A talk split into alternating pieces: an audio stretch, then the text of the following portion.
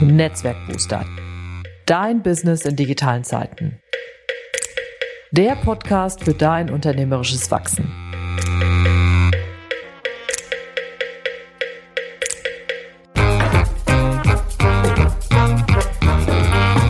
Mein Name ist Ute Blindert. Ich bin Unternehmerin und Beraterin, lebe in Köln und liebe Schwimmen.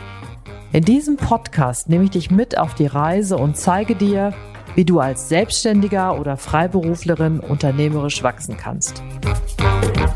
Und vor allem, welche Methoden, digitalen Programme und Ideen dir dabei helfen können. Los geht's!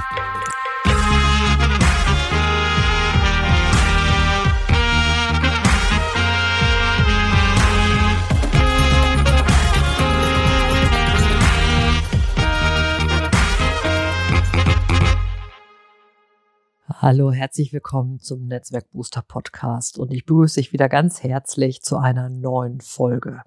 Ja, in dieser Folge geht es um Software, die du ja in deinem Business, so wie ich ja natürlich auch mehr oder weniger täglich brauchst. Eigentlich eher jeden Tag, denke ich mal. Und ich möchte dir heute sieben Fragen mit an die Hand geben, wie du eine bessere Entscheidung für oder gegen eine Software treffen kannst und lasse dich auch daran teilhaben, wie ich meine äh, diversen Programme gefunden habe und was so die Gründe sind für mein Setup, was ich mir so im Laufe der Jahre aufgebaut habe.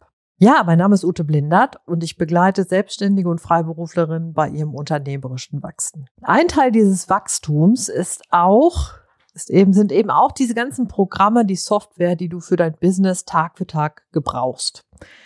Also die Software, die du brauchst für deine Webseiten oder deine Website, Mailings, digitalen Produkte, Community, Bürosoftware, Sicherheit, Rechnungslegung, Steuern etc. Also all diese ganzen Sachen, Archivierung und so weiter und so fort. Also um, um Podcasts zu schneiden, um Videos zu schneiden, um Bilder zu erstellen. Also all diese ganzen Sachen, die du dir im Laufe deines Berufslebens in deinem Business anschaffen musst. Und äh, mir fiel neulich erst wieder auf, wie viele das bei mir zum Beispiel sind und wie teuer die vor allen Dingen auch sind, beziehungsweise wie sich das alles so im Laufe eines Jahres so zusammenfügt und was man da eigentlich so von Geld bezahlt.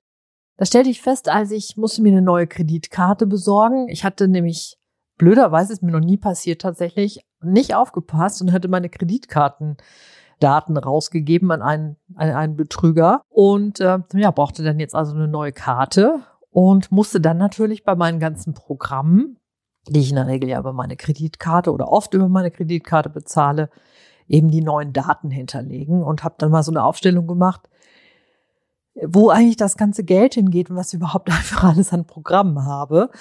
Ja, und habe dann noch mal so, ähm, habe mir dann noch mal so überlegt, ah, was ist das hier alles? Und schwarz auf weiß vor Augen zu haben, für was man da eigentlich so jeden Monat und jedes Jahr Geld bezahlt, war auch einfach noch mal ganz gut, um sich das alles auch noch mal so ein bisschen genauer anzugucken und sich auch noch mal die Frage zu stellen, brauche ich dieses Programm wirklich? Erleichtert das wirklich mein Leben? Ist es vielleicht auch zu teuer? Gibt es vielleicht auch eine Alternative? Ähm, und das habe ich mir dann alles nochmal angeguckt und ja, war dann am Ende ganz zufrieden, denn die Sachen, die ich da habe, sind letzten Endes dann doch ganz, sind doch ziemlich passend so für mich. So, und deshalb will ich diese Folge mal der Frage widmen, wie das eigentlich ist bei dir mit deinem Business, deinem kleinen Unternehmen, deiner Selbstständigkeit, welche Programme du so brauchst und vor allen Dingen auch, wie du zu einer guten Entscheidung kommst. Und dazu habe ich mal sieben Fragen mir überlegt, die dir helfen können, um zu der richtigen Entscheidung für eine Software, für ein Programm zu kommen. Also das erste natürlich ist, ich komme mal zur ersten Frage. Die erste Frage ist natürlich, das ist natürlich die wichtigste, warum brauchst du das überhaupt? Und welche Lösung kannst du mit einem Programm bekommen. Also eine Lösung auf eine Herausforderung, auf eine Fragestellung. Was, was tut das Programm für dich? Und das zum Beispiel klar, wenn du eine, eine Webseite brauchst, dann brauchst du natürlich ein Programm, eine Software, die für dich diese Webseite erstellt. Und ähm, man kann das natürlich auch von jemand machen lassen und der benutzt aber auch letzten Endes eine Software, um eine Webseite zu erstellen. Und heute nehmen wir natürlich, also die wenigsten werden ihre Seite sozusagen vom Scratch selber bauen, irgendwelchen Codezeilen und so weiter, sondern du brauchst einfach ein Programm, mit der du eine Webseite erstellen kannst. Und das ist praktisch die Lösung, die Fragestellung, ich brauche eine Webseite. Okay, welche Programme bieten mir hier die Lösung? Und da gibt es ja ganz unterschiedliche Lösungen und ähm, das ist jetzt hier nicht so gedacht, dass ich jetzt alle Lösungen aufzählen will, aber du hast natürlich verschiedene Möglichkeiten. Ne? Du kannst ja zum Beispiel sagen, ich nutze zum Beispiel WordPress, was ursprünglich ja ein Blog-System war, aber mit dem du halt heute in Verbindung mit vielen Erweiterungen, mit vielen guten Design-Themes, so nennt man das, also wirklich sehr, sehr gute Lösungen bieten, um halt sehr professionelle, gut ausbaubare Webseiten zu erstellen. Also wirklich ein gutes System. Dann kannst du natürlich auch sowas aus Typo bauen. Also Typo wäre jetzt ein anderes Programm. Oder du kannst zum Beispiel noch Baukastensysteme nutzen. Also sowas von, jetzt zum Beispiel von 1 und 1 oder von Wix oder da gibt's ganz unterschiedliche Anbieter und die sehen auch immer auf den ersten Blick sehen die super aus. Die haben aber so ein bisschen die Herausforderung, dass die zwar auf den ersten Blick super aussehen und du kannst viele Sachen damit auch wirklich abdecken. Also ich bin jetzt nicht grundsätzlich zum Beispiel gegen sowas, aber du hast immer dann, wenn du irgendwann mehr Sachen entwickeln willst, dann wird es irgendwann schwieriger, weil die dann halt natürlich doch letzten Endes so ein nur so ein Baukastensystem sind und nicht darauf unbedingt ausgelegt, dass du halt alles weitere damit abdecken kannst. Dann zum Beispiel ich benutze in dem Fall ähm, Chimpify. Das ist praktisch so eine All-in-One-Lösung, mit dem du halt deine Webseite bauen kannst. Du kannst damit aber auch deine Landingpages bauen. Du kannst deine E-Mails darüber verschicken. Du kannst theoretisch auch deine Podcasts da hosten. Also du kannst wirklich, wirklich viel damit machen. Und es ist genau zugeschnitten auf kleine Unternehmen und EinzelunternehmerInnen. Und zum Beispiel das benutze ich und ich das kostet ungefähr so um die 100 Euro ähm, im Monat und hört sich auf den ersten Blick ja ganz schön, also sich nach, einer, nach, nach teuer an, ist es aber letzten Endes nicht, weil du damit viele Sachen abdeckst, die du bei manchen anderen Systemen dann zum Beispiel noch dazu kaufen musst. Also wenn du jetzt zum Beispiel sagst, du hast eine WordPress-Seite, brauchst du dann für die Landingpages wieder ein Plugin und du brauchst ein Plugin für deinen E-Mail-Account und solche, also für deine E-Mail-Programme und sowas. Also das ist halt letzten Endes relativiert sich das dann wieder vom Preis. Also, welche Lösung bietet das Programm? Und ich würde mal sagen, Webseite ist zum Beispiel was, was du unbedingt, da brauchst du unbedingt natürlich eine Lösung für. Und das ist zum Beispiel sowas, man sagt, das ist ein No-Brainer, braucht man auf jeden Fall. So, dann natürlich so, welche Arbeitsschritte erleichternd das Programm. Also Beispiel wäre, ganz theoretisch kannst du ja auch über äh, Zettel mit Unterschrift deine E-Mail-Adressen einsammeln. Ganz früh habe ich das zum Beispiel auch mal gemacht. Aber letzten Endes ist es natürlich viel besser. Du hast ein Formular auf deiner Webseite und die Leute tragen sich darüber ein. Es gibt dann ein Double Opt-in, dass es halt auch datenschutzkonform ist, DSGVO-konform ist und die Leute sich darüber eintragen und dann wird sofort, wenn du äh, die Leute sich eintragen, wird sofort ein Tag gesetzt. Das heißt gesagt, hier, dass dieser Eintrag kommt jetzt zu dem Thema oder dieser Eintrag kommt zu diesem Thema. Und dann sammelt sich das Ganze in deinem E-Mail-Programm und dann kannst du darüber zum Beispiel auch deine Mailings machen und die an verschiedene Kundengruppen zum Beispiel senden für verschiedene Produkte und so weiter und so fort. Also das wäre zum Beispiel, welche Arbeitsschritte erleichtert dir das Programm? Und da hast du ja, äh, kannst du natürlich auch so Sachen wie wenn du zum Beispiel jetzt verschiedene Programme miteinander verknüpfen willst, die jetzt erstmal nicht miteinander arbeiten, weil du die zum Beispiel nicht als Plugin integrieren kannst. Also Plugin ist wie sind so kleine Schnittstellenprogramme, die dann praktisch in dein Originalprogramm eingefügt werden können. Also bei WordPress arbeiten zum Beispiel äh, viele Leute mit Plugins für bestimmte Fragestellungen. Und da ist zum Beispiel die, ist zum Beispiel Zapier halt eine, eine tolle Software, mit der du das zum Beispiel machen kannst, dass du verschiedene Programme miteinander verbinden kannst, die dann sozusagen wie über diesen Dolmetscher Zapier zum Beispiel dann miteinander arbeiten. So, damit arbeite ich aber tatsächlich noch nicht, aber das wäre zum Beispiel dann wirklich ein Argument dafür, dass man da zum Beispiel Dinge miteinander verknüpfen kann. So, also tolles, tolles Programm. Ne? Und da ist zum Beispiel bei mir ist das so bei dem E-Mail-Programm, das ist zum Beispiel, brauche ich nicht. ähm, weil ich kann das mit Chimpify abdecken. Das ist nicht so komfortabel und auch nicht so mächtig wie jetzt zum Beispiel Active Campaign oder Mailchimp oder die anderen ähm, wirklich rein E-Mail-Programme kann aber viele Sachen und für meine Bedürfnisse ist das total gut und seht, da relativiert sich das dann schon, ne? weil dann brauche ich erstmal kein E-Mail-Programm, weil ich habe das schon in meinem Webseitenprogramm mit dabei und muss das nicht nochmal extra bezahlen. So, dann finde ich immer so einen wichtigen Punkt, also bei der Entscheidung für eine Software halt tatsächlich auch, also gerade bei den wichtigen Sachen, also wo du auch weißt, du wirst da jeden Tag mit arbeiten, da dir dann auch zu überlegen, okay, wie gut sind denn meine Kenntnisse? Also kann ich Teile an diesem Programm selber, kann ich gut selber damit arbeiten oder habe ich Leute in meinem Umfeld, die sich damit auskennen? Habe ich vielleicht sogar jemand meiner Mitarbeiter oder vielleicht irgendwie jemand im Netzwerk, der das irgendwie super kann? Dann kann das zum Beispiel auch schon mal eine gute Idee sein, wieder zu überlegen, ob so ein Programm etwas für einen ist oder eben halt nicht ist.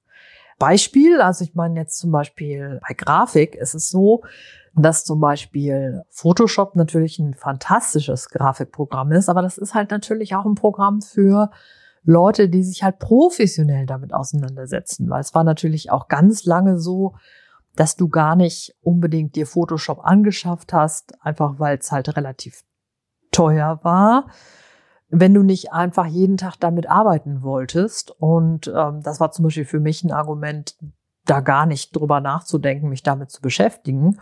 Und ich freue mich zum Beispiel total an der Software Canva, also mit dem ich einfach alle meine Grafiken selber bearbeiten kann und äh, oder oder halt an meine virtuelle Assistentin weitergeben kann und finde das halt äh, super, dass es da mittlerweile so gute Lösungen für gibt, denn wenn du jedes Mal bei deinen Social Media Bildern jemand beauftragen musst, der das zum Beispiel dann in Photoshop macht oder InDesign oder so, ist das halt eine, eine super fantastische Lösung.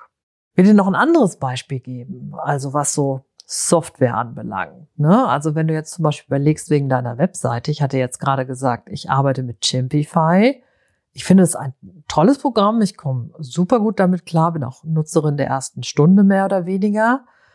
Muss aber dazu sagen, dass es, wenn du damit startest und du hast nicht so viel Kenntnisse vom Webseitenbau und von Struktur und Aufbau von Webseiten, dann ist es doch eine ganz schöne Herausforderung, sich da einzuarbeiten und zu verstehen, wie es funktioniert und dann am Ende auch wirklich eine gute Webseite daraus zu bauen. Wenn du dich mal eingearbeitet hast, ist es wirklich ein klasse Programm, weil viele Dinge schon auch gut gestaltet sind, es gute Vorlagen gibt und man dann wirklich viele Sachen leicht ergänzen kann und zusammenschieben kann, verknüpfen kann. Also das ist dann, dann ist es wirklich klasse. Aber es ist nichts für so Leute, die so gar keine Ahnung haben, wie so eine Webseite aufgebaut ist. Also da kann es zum Beispiel durchaus eine bessere Empfehlung sein, zu sagen, arbeite lieber mit dem Baukastensystem, weil wenn du jetzt zum Beispiel, du bist halt Beraterin für Führungskräfte, bist schon gut eingeführt im Markt und brauchst einfach nur eine Webseite, damit man dich irgendwo einmal gucken kann und ein paar Referenzen draufpacken kannst und man Kontakt mit dir aufnehmen kann, dann brauchst du irgendwie nicht sowas wie Chippify, dann kommst du super gut klar mit einem One-Pager, der halt in so einer Baukastensystem dann gebaut wird. Also da mach dich da auch nicht zu fertig, sondern guck, frag immer danach, wie gut sind meine eigenen Kenntnisse. So, dann ist natürlich die nächste Frage, wie teuer ist deine Software und ist sie dir diese Investition wert. Und da muss man immer unterscheiden, bei dieser Investition auch danach unterscheiden, ob jetzt zum Beispiel was du da jetzt an, an äh, bezahlst für die Software, ob dir das so viel Zeit spart, dass zum Beispiel das, was du an Geld investierst, dir diese Zeitersparnis das zum Beispiel wert ist. Ich hatte zum Beispiel nach einer Community-Software gesucht, also wollte total gerne eine Community-Software, die in Europa gebaut und auch vor allen Dingen gehostet wird und hatte mir verschiedenste Programme angeguckt und immer wieder hörte ich, also ich hatte mich dann umgehört auf der Seite, auf der Facebook-Seite der, der Digital Media Women, hatte da einfach mal gesehen, was nimmt ihr denn für Community Software, was nutzt ihr denn? Und es war eigentlich durch die Bank so, dass alles das, was vorgeschlagen wurde, war, kam aus den USA. Also alles das, was irgendwie gut und fancy aussah, kam aus den USA. Und ich dachte so, nein, ich will das nicht, ich will unbedingt eine haben, die hier in Europa gehostet wird. Und wir sind dann letzten Endes auf Nexodus gestoßen, die aus Großbritannien kommen, die DSGVO-konform arbeiten, also denen Privacy total wichtig ist, also die es sich wirklich auf die Fahnen geschrieben haben. Und man kann mit dem Programm wirklich unglaublich viel machen. Also es ist ein tolles Programm. Ich würde es immer noch in bestimmten Fällen empfehlen und ähm, habe das auch erstmal genutzt und muss dann aber sagen, dass ich dann irgendwann mit fliehenden Fahnen dann zu Mighty Networks gewechselt bin, weil ich einfach fast wahnsinnig geworden bin, weil ich so viel Zeit investiert habe und bin jetzt nicht ganz unerfahren, was so Benutzung von Software anbelangt. Und auch meine Kompagnie Doris kennt sich auch super mit vielen Sachen aus und hat überhaupt keine Scheu, sich in Sachen einzuarbeiten. Aber Nexodus ist einfach hochkomplex und unglaublich mächtig, dass es eben zu mächtig ist. So, das war dann der Grund zu sagen, okay, nee, das ist so viel Aufbauarbeit, was man hier leisten muss als kleines Unternehmen, um das so ans Laufen zu kriegen, wie man sich das vorstellt da ist einfach der Zeiteinsatz so aufwendig und hoch, dass es sich nicht lohnt, die Investition an diesem Punkt zu machen. Und ich habe dann zu Mighty Networks gewechselt und bin jetzt super happy, obwohl die wesentlich teurer ist als Nexodus und ja, was ich eigentlich richtig schade finde, halt eben in den USA gehostet wird. So, also deswegen, da musst du dir wirklich auch mal die Frage zu stellen, was ist dir die Investition wert? Und wenn du nicht so viel Geld investierst, musst du womöglich mehr Arbeitszeit investieren und äh, dann beißt sich so ein bisschen die Katze in den Schwanz. So, jetzt komme ich zu dem Punkt Nummer fünf und das hatte ich ja jetzt gerade schon angesprochen, nämlich diese Frage tatsächlich, wo stehen die Server?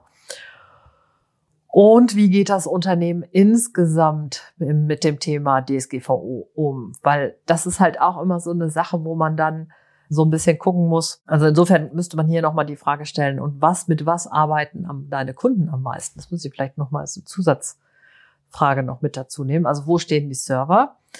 Das heißt, für mich ist zum Beispiel schon auch ein wichtiger Punkt, immer wieder zu gucken, kriege ich die Software, die ich mir vorstelle, kriege ich die auch von einem deutschen beziehungsweise europäischen Anbieter?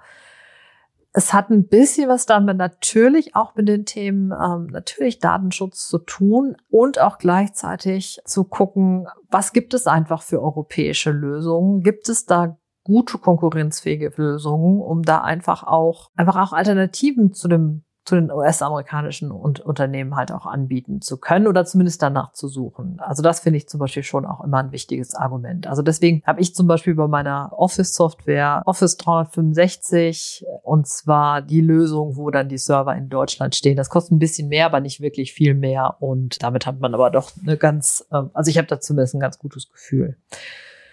So, und da wäre jetzt praktisch, jetzt nochmal wichtig, das mit reinzunehmen. Also eigentlich sind sogar Genau, nämlich diese wichtige Frage, was benutzen deine Kunden? Also das wäre jetzt zum Beispiel auch, dass ich überhaupt zum Beispiel MS Office nutze, hat äh, viel damit zu tun, dass ich, äh, ich habe ganz lange so habe ich Open Office genutzt und kam super damit klar, weil man konnte einfach dann äh, immer umwandeln in Word und oder in Excel und das war überhaupt kein Problem und ich konnte dann auch Word-Dateien einfach mit Open Office auch gut nutzen und lesen und damit arbeiten. Aber als ich dann mein erstes Buch geschrieben habe, hatte der Verlag halt Vorlagen in Word. Und dann war klar, wenn ich diese Vorlagen in Open Office nutze und die dann wieder äh, rück äh, konvertiere dann in Word, dann zerschießt das die ganze Layout. Und das ist dann was, das spart dir eine freie Software nichts, ne, weil du am Ende so viel mehr Arbeit hast. Und da war dann klar, ich muss halt jetzt dieses, das Microsoft-Produkt kaufen und bin auch tatsächlich super zufrieden. Also da gibt's für mich überhaupt kein, also, da, ne, also das Office-Paket mit SharePoint und OneNote und allen Sachen, also ich bin da, ähm, finde das eigentlich eine gute Lösung, bis auf, ähm, ich finde jetzt Teams in manchen Aspekten nicht wirklich, äh, nicht wirklich konkurrenzfähig im Sinne zu Zoom, muss aber dazu sagen, dass zum Beispiel meine Kunden, die aus dem Corporate-Bereich kommen, oft einfach mit Teams arbeiten wollen, weil das für die natürlich Datenschutz sicherer, also datensicherer ist, zumindest auf den ersten Blick, aber ich arbeite da natürlich viel lieber mit, mit Zoom zum Beispiel und versuche dann auch immer meine Kunden dann da äh, damit einzubeziehen, weil ich das wesentlich angenehmer finde, um zum Beispiel meine Workshops oder auch meine Meetings darüber zu machen. Also was braucht ein Kunde? Das ist zum Beispiel schon auch eine wichtige äh, Frage. So, dann finde ich noch wichtig tatsächlich die Frage nach dem Support. Also wie gut ist der Support? Und auch je nachdem, wie komplex seine Programme sind, ähm, muss ich zugeben, dass ich das auch sehr zu schätzen weiß, wenn es einen Support auf Deutsch gibt. Denn auch wenn ich Englisch im Alltag spreche oder auch zum Beispiel Workshops auf Englisch halte und das auch kann, ist es doch so, dass ich zum Beispiel bei technischen Sachen doch mal an meine Grenzen komme und das wesentlich komplizierter finde, Sachen auf Englisch zu verstehen, also auch Anleitungen auf Englisch zu verstehen und mit Leuten auf Englisch zu kommunizieren. Gerade wenn ich jetzt einfach Dinge die für mich schwieriger sind zu erklären. Es ist natürlich für mich leichter, wenn ich das auf Deutsch machen kann oder wenn ich auch mal einen Ärger mal loswerden will, wenn irgendwas nicht klappt. Dann, äh, also das finde ich zum Beispiel auch noch eine Frage, die manchmal ignoriere ich die dann einfach und manchmal merke ich dann so, dass ich dann denke, oh, das ist doch schon super, dass es dann jetzt zum Beispiel auch einen deutschen Support zum Beispiel gibt. So, das waren hier meine sieben Fragen rund um das Thema wie kannst du deine Software aussuchen? Und ich wiederhole die nochmal und sag so, welche Lösungen bietet das Programm? Also was, was löst du wirklich mit dem Programm, was du dir da gerade runterholen willst? Welche konkreten Arbeitsschritte werden erleichtert? Wie gut sind deine eigenen Kenntnisse oder hast du, weißt du Leute, die dir auf jeden Fall kenntnisreich helfen können? Dann natürlich, wie hoch ist die Investition für die Software? Dann, also wie teuer ist die Software? Dann natürlich auch, wo stehen die Server? Und dann, was benutzen deine Kunden? Und dann, wie gut ist der Support, beziehungsweise ist der Support auch auf Deutsch zu bekommen? So, das waren die sieben Fragen, die du dir stellen solltest, wenn du dabei bist, eine neue Software zu suchen. So, das war's jetzt hier mit meinen sieben Fragen, die du dir stellen solltest, wenn es um die Auswahl einer Software geht für dein Business und wie du die dann auch für dein Business benutzen kannst. So, das war's mit der heutigen Folge, mit meinen sieben Fragen rund um das Thema Software und wie du zu einer guten Software für dein Unternehmen kommst. Und ich würde mich total freuen, wenn wir uns dann mal der nächsten Folge wieder hören. Und wenn die Zeit dir zu lang wird, dann kannst du auch gern einen Kennenlerntermin bei mir auf der Webseite vereinbaren. Und dann können wir mal zusammen überlegen, was ich für dich machen kann, um dich vielleicht im Sinne deine Selbstständigkeit, Freiberuflichkeit ins unternehmerische Wachsen zu bringen. So, das war's für heute. Ich wünsche dir einen wunderschönen Tag, alles Gute und viel Erfolg bei deinem Business und Never Lunch Alone, deine Ute Blindert.